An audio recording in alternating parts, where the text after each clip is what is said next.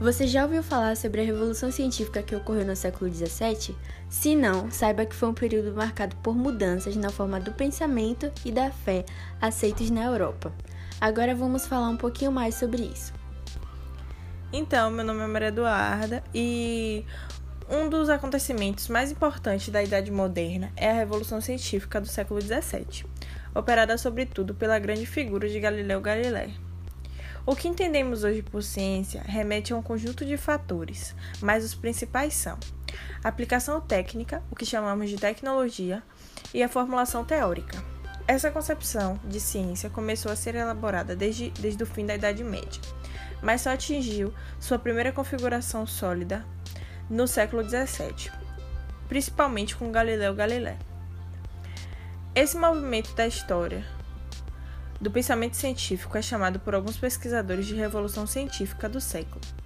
Para se entender o motivo do século XVII ter sido tão revolucionário para a história do pensamento científico, tal como foi o século XX com a mecânica quântica, é necessário saber o que se entendia por ciência.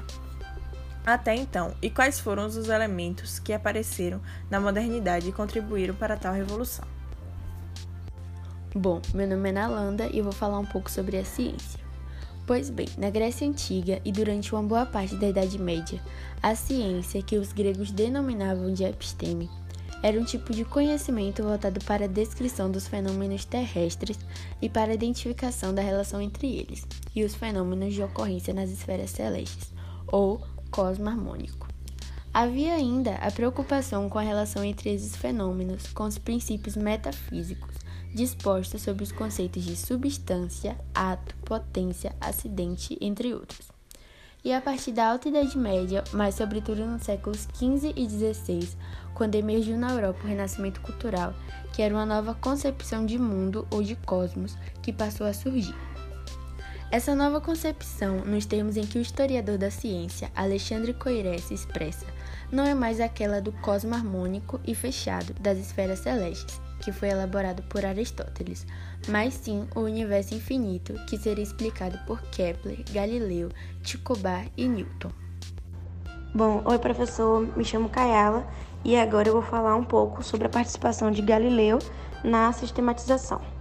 É, bom, já que ele foi um dos primeiros a aperfeiçoar instrumentos técnicos como o telescópio para melhorar a observação dos fenômenos, foi Galileu também que deu um novo rumo às pesquisas sobre o movimento, com a elaboração da lei da inércia e recuperação das teses de Copérnico sobre a translação terrestre.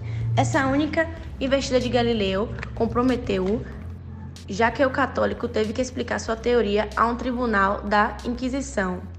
A junção entre observação, experimento formulação de uma explicação teórica e matemática, explicação é essa que pode resultar na construção de artefatos tecnológicos capazes de medir e calcular o fluxo dos fenômenos naturais e também manipular a própria natureza.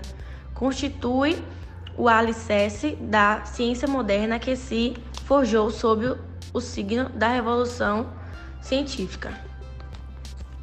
Obrigado pela atenção e espero que vocês tenham gostado.